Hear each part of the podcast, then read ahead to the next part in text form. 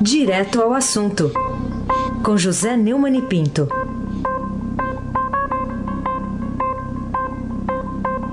Neumani, bom dia.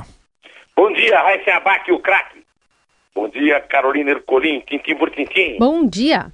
Bom dia, Almirante Nelson, de volta à lida com o seu pedalinho. Bom dia, Juliano Fonseca. Bom dia, Diego Henrique de Carvalho. Bom dia, Clã Bonfim. É, Manuel Alice Isadora. Bom dia, melhor ouvinte. Ouvinte da Eldorado 107,3 FM. Raíssa Abac, o craque. Ô Neumann, no fim de semana, ao comentar a lei votada na Câmara, alterando a gestão das agências reguladoras, agora está dependendo do Senado também, o presidente Bolsonaro questionou a tentativa de o Congresso estar querendo torná-lo uma espécie de rainha da Inglaterra. O que, que você diz sobre isso, Neumann? Há uma tendência muito grande a, a apenas concentrar no fato do Bolsonaro não ter nenhuma é, maleabilidade, ter tido uma posição sempre muito rígida e de pouco contato com o Congresso, do qual ele foi do baixíssimo clero, ele conviveu lá 29 anos, mas ao que parece não tem um convívio assim é, que possa facilitar a vida do governo. Agora, eu quero dizer, Raíssa, que desde janeiro do ano passado que eu tenho é, feito uma campanha é, que era, no começo foi não eleja ninguém. Até eu citei aqui o, o Rinaldo da Silva, um taxista lá de, de Genópolis, que me propôs a campanha. Mas de, ao longo do ano todo, você viu que os partidos, funcionando como organizações é, criminosas, é, fecharam a escolha dos candidatos a presidente, todas em pessoas é, acusadas, é, processadas, suspeitas é, de corrupção. Né, no, no, no, caso das operações, a Operação Lava Jato sendo uma delas e as suas congêneres. Né? Apareceu o Bolsonaro e o Cabo da Ciolo, que não teve chance de decolar, e o Bolsonaro decolou, ganhou a eleição. Ao ganhar a eleição, o Bolsonaro se tornou presidente da República do Brasil, chefe do Poder Executivo. O Congresso tem trabalhado talvez até um pouco com auxílio da inabilidade dele, para torná-lo mesmo, o que ele disse que estão querendo fazer com ele, quando reclamou do projeto de lei mudando a indicação dos dirigentes de agências é, regulatórias. Eu me lembro que essas, essas agências foram criadas pelo Fernando Henrique para é, funcionar como defesa do consumidor, do cidadão, contra o poder econômico das empresas é, concessionárias e do Estado concedente. É, o, entregar isso para o Congresso, realisticamente, é entregar para os partidos, é entregar para os acusados, processados e temerosos de virem a ser da Câmara e do Senado nas operações, inclusive a Lava Jato. Vamos ouvir o que disse a respeito disso no fim de semana o presidente Bolsonaro.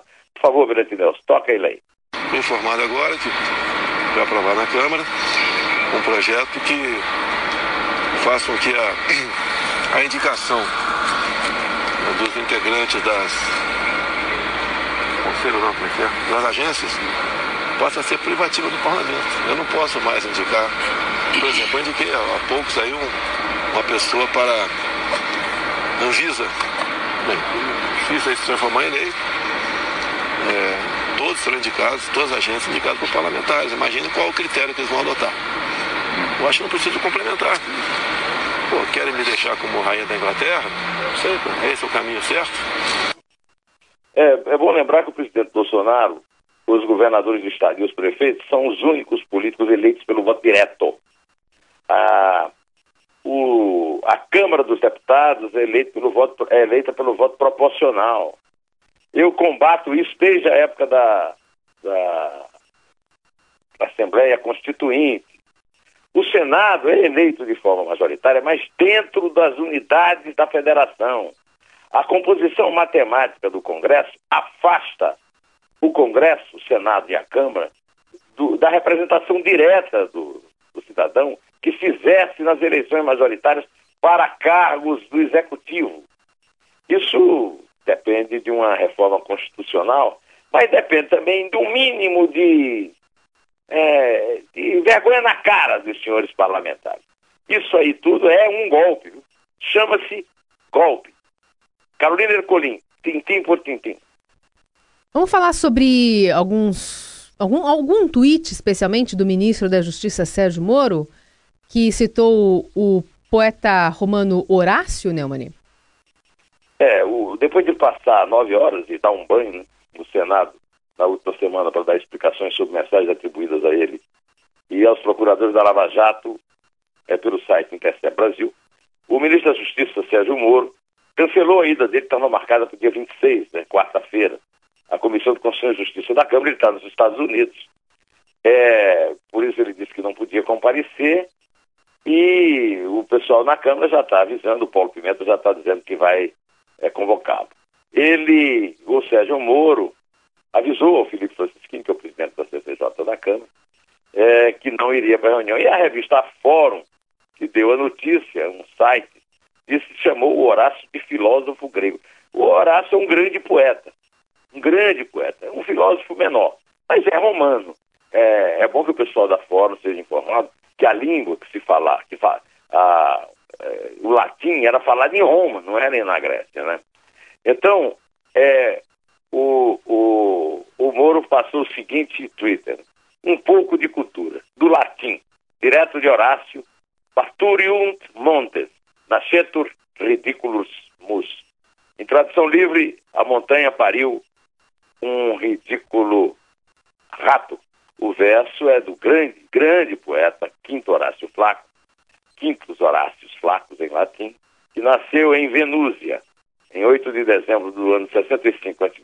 e morreu em Roma em 27 de novembro é, de 8 a.C. É provável até que ele tenha conhecido a Grécia, né? era muito perto ali, é, tinha feito alguma navegada até a Grécia, mas ele foi um poeta satírico, lírico, romano, além de filósofo, e realmente no fim de semana, ah, o que tem sido é, publicado pelo Intercept Brasil merece o verso de Horácio. Né?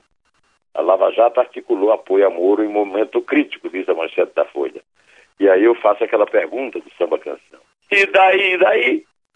Ai, se abaque! Vamos lá, ainda nesse assunto aí, é, tem, a gente tem acompanhado a divulgação a conta gotas dessas conversas todas e o Hélio Gaspari chegou a criticar essa tentativa que ele diz de debilitar e desmoralizar o ex-juiz. Como é que você vê isso? O site Antagonista, do qual eu sou leitor, é, fez um resumo que eu vou adotar aqui. O novo lote de mensagens roubadas da Lava Jato mostra que, um, Sérgio Moro e Deltan Dallagnol tentaram conter o vazamento para a imprensa de uma lista, possivelmente apócrifa, de políticos suspeitos de receber propina do Odebrecht. Dois, eles temiam a manobra do STF para tirar a Lava Jato de Curitiba e engavetar os inquéritos em Brasília por causa do foro privilegiado. Três, nem o juiz nem o procurador interferiram no trabalho da PF. Quatro, Sérgio Moro contava com teorias Zavascki para impedir o golpe. Cinco, nenhuma ilegalidade foi cometida. O Hélio Gaspari, na sua coluna de domingo na Folha e no Globo, jornais que têm reproduzido com mais frequência, a Folha até tem uma parceria né, com o Terceiro Brasil, escreveu o seguinte: num ponto, o ministro Sérgio Moro tem alguma razão. O site Intercept Brasil deveria divulgar todo o acervo de grampos que amelhou. A divulgação parcial e seletiva dos grampos, acompanhada por insinuações ameaçadoras do repórter Glenn Greenwald, que o pessoal na, na, na, na rede social chama de Verdevaldo, é um feitiço que pode se virar contra o feiticeiro. Antes da internet, segundo ele, era comum que revelações jornalísticas fossem impostas em séries. Mas Greenwald vem fazendo bem outra coisa. Promete isso ou aquilo, às vezes em tom de vaga ameaça. A divulgação de denúncia no regime de conta-gotas foi uma das piores táticas dos procuradores da Lava Jato, segundo Hélio Gaspari. Carolina Ercolim, tintim por tintim. Neumani, que razões você acha que o jornal Globo teve para pedir desculpas ao leitor na correção da notícia que deu sobre o afastamento que não houve de procuradora do processo sobre o triplex do Guarujá, né? Inclusive a partir de informações sobre os vazamentos daquelas mensagens de Telegram. É, é nós já falamos da Folha. Tem também o Globo, que publica a coluna do Ed. É, no fim de semana, o Globo publicou daqueles desmentidos que se tornaram uma prática na imprensa, principalmente depois da reforma da Folha, né? feita pelo Otávio Frias Filho. O, o, o, Globo publicou a seguinte, a seguinte notícia. O Globo errou ao informar que o ministro da Justiça, Sérgio Moro, havia pedido a substituição de uma procuradora em arguição do ex-presidente Luiz Inácio Lula da Silva no curso da Operação Lava Jato. Em mensagens de 2017 obtidas pelo site do Intercept, Moro, então juiz da Força Tarefa, apenas critica o desempenho de Laura Testa. O atual ministro diz que Testa é excelente profissional, mas para inquisição em, em audiência ela não vai muito bem. É, e pede ao procurador Dallagnol, coordenador da Força Tarefa, com definição, tente dar alguns conselhos, sugere um treinamento. É, até aí, é, eu não vi é, nada de é, ilícito também, né? Isso aí. De qualquer maneira, a nota da Força Tarefa é, afirmou que a procuradora mencionada nos supostos diálogos de 13 de março de 2017 participou da audiência em que o acusado era Antônio Palocci e de todas as audiências subsequentes do caso. Essa nota elogiou a procuradora e disse que a sua atuação firme, técnica e dedicada contribui para a condenação naquele caso de 13 réus acusados de corrupção e lavagem de dinheiro. Segundo a nota do, dos procuradores, a procuradora segue responsável por diversas investigações e ações criminais, incluindo participação em audiências. A nota afirma que não houve mudança na sistemática de acompanhamento é, em ações penais por membros da Força Tarefa. Ai, sem abaque o craque! Bom, a gente tem noticiado aqui, você tem comentado também sobre aquela mudança que houve no BNDES com a saída do Joaquim Levi. O governo Bolsonaro logo de cara falou que abria a caixa preta do BNDES. Até agora nada de relevante veio a, a público. E nesse contexto, a CPI do BNDES acabou divulgando aqui eventuais irregularidades cometidas em financiamentos de obras no exterior pelo Banco Público. E agora, como é que fica isso tudo, Neumann? Fala-se muito na caixa preta da, do BNDES. Né? O, o Bolsonaro falava na caixa preta do BNDES, nomeou Joaquim Levi e não apareceu caixa preta do BNDES.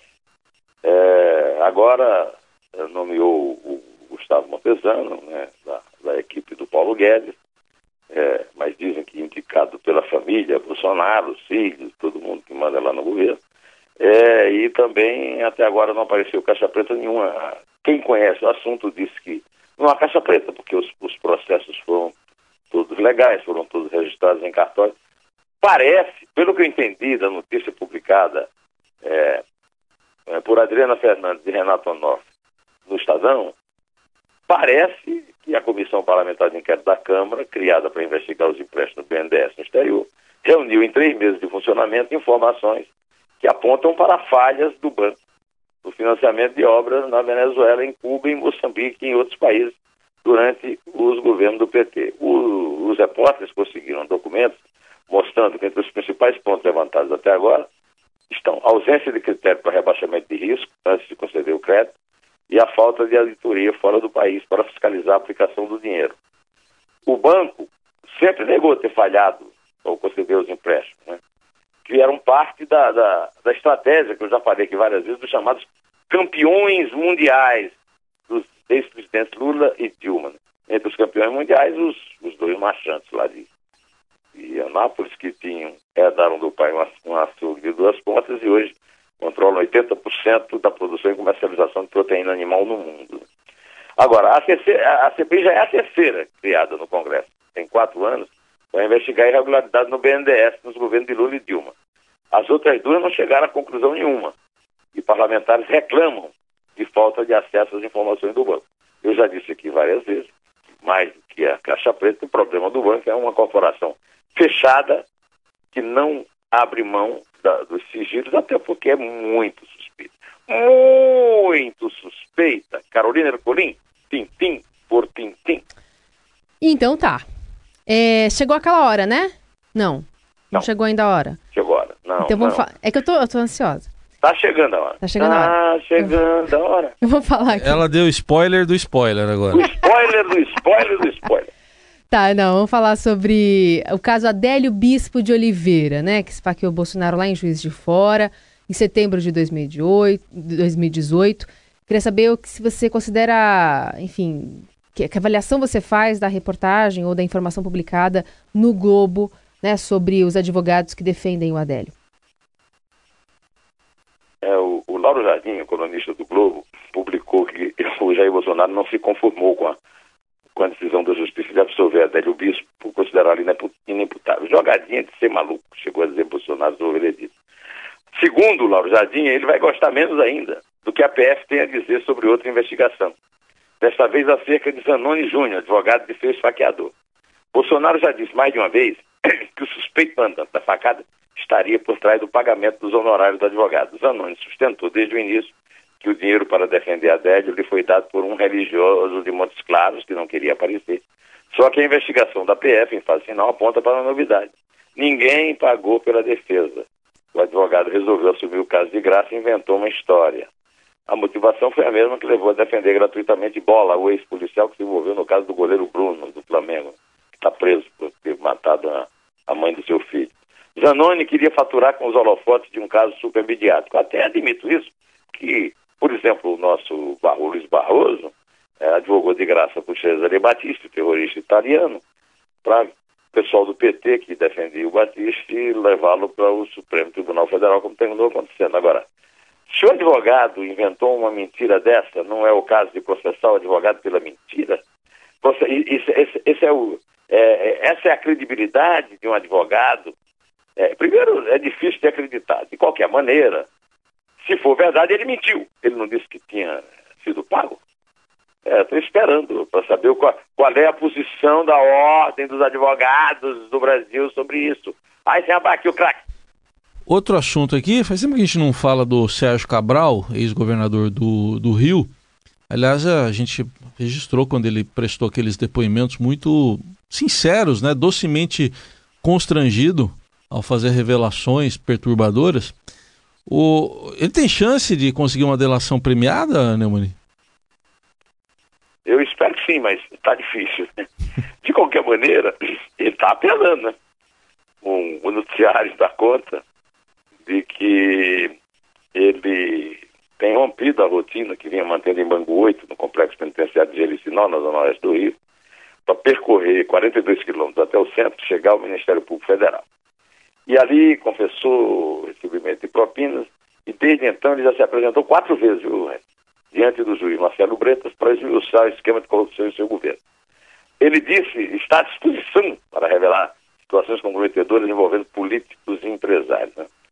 nessa nova postura, ele também foi ouvido por pelo menos três vezes pelo Ministério Público do Estado.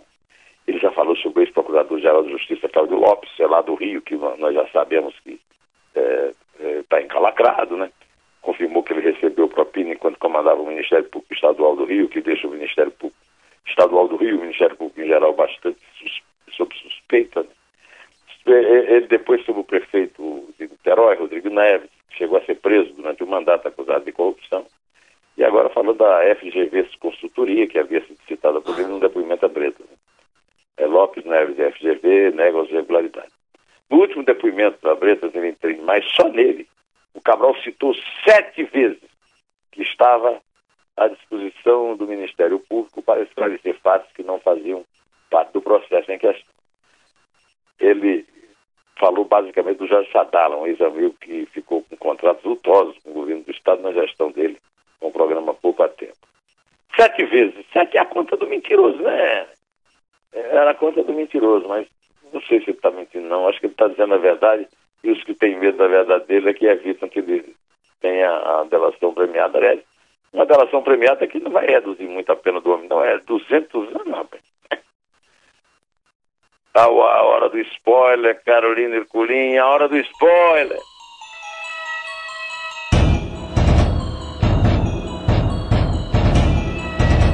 Gostou da trilha, não? Ah, o Almirante de Nelson, a trilha de volta, a trilha de volta. É, a gente estava querendo usar aqui a trilha para falar sobre o spoiler que você vai dar sobre a entrevista que estreia hoje na sua coluna e tem tudo a ver com a Lava Jato, né? Sim. É, essa semana eu entrevistei um gênio é, da tecnologia de informação, professor da Universidade Federal de Pernambuco, membro de vários conselhos de várias empresas, um engenheiro nascido em Taperoá, na Paraíba. É, Taperoá é a terra dos, dos, dos Suassuna, né? O, o, o Ariano Suassuna, ele nasceu no Recife, mas toda a ligação dele familiar era em Taperoá. E é também dos Meira, a terra, os Meira, segundo a Isabel, é, pertence também o Tarcísio Meira, o galã, é a origem, a, os Meira de Taperoá. Pois bem, o Silvio Meira acredita que dificilmente a Polícia Federal conseguirá identificar os hackers que invadiram os celulares de agentes de operações de combate à corrupção. Porque, para ele, numa investigação de rotina, só com muita sorte, que pode aparecer ao tentar identificar todas as pessoas, num período de tempo muito longo, estiveram perto de quem teve conversas vazadas e atrás de cada imagem de cada um e dos interesses que teriam nessas conversas. Né? É, ou nas pessoas envolvidas. É, o Silvio Meira é o protagonista da minha série Neumann Entrevista, no blog do Neumann, e acha, acha que há possibilidade concreta de que as empresas, de que as mensagens tenham sido obtidas dentro dos grupos de discussão dos envolvidos. Está sendo já discutido desde o começo por alguma pessoa que fazia parte das conversações e era pelo menos conhecida dos envolvidos, ou ainda mais provável, por meio de um sequestro digital de um ou mais dos dispositivos envolvidos nas conversas usando algo similar ao Pegasus, mas talvez bem menos sofisticado. Né? Ele acha que uma das boas consequências desse episódio né, poderia ser o fato de que os operadores de direito envolvidos passem a tomar providência, mudando os padrões e sistemas de comunicação, até a investigação de quem e por que aconteceu. Porque parece ser inegável, né? As consequências são enormes, segundo o Silvio Meira, aconselho a leitura eu sei que a Carolina, que é ouvinte aqui do Etervaldo Siqueira, não a perderá. Mas você também que está me ouvindo, leia a entrevista de Silvio Meira. O título dela é exatamente esse. Só com sorte, Polícia Federal identificará hackers de celulares da Lava Jato, diz expert. Silvio Meira acha que mensagens teriam sido obtidas em grupos de discussão dos envolvidos e a polícia precisa de sorte para localizar os invasores. É isso aí, Carolina. Feito spoiler, hum. vamos fazer outro spoiler, a contagem de três para baixo. É isso aí. É três. É dois. É um. Um, é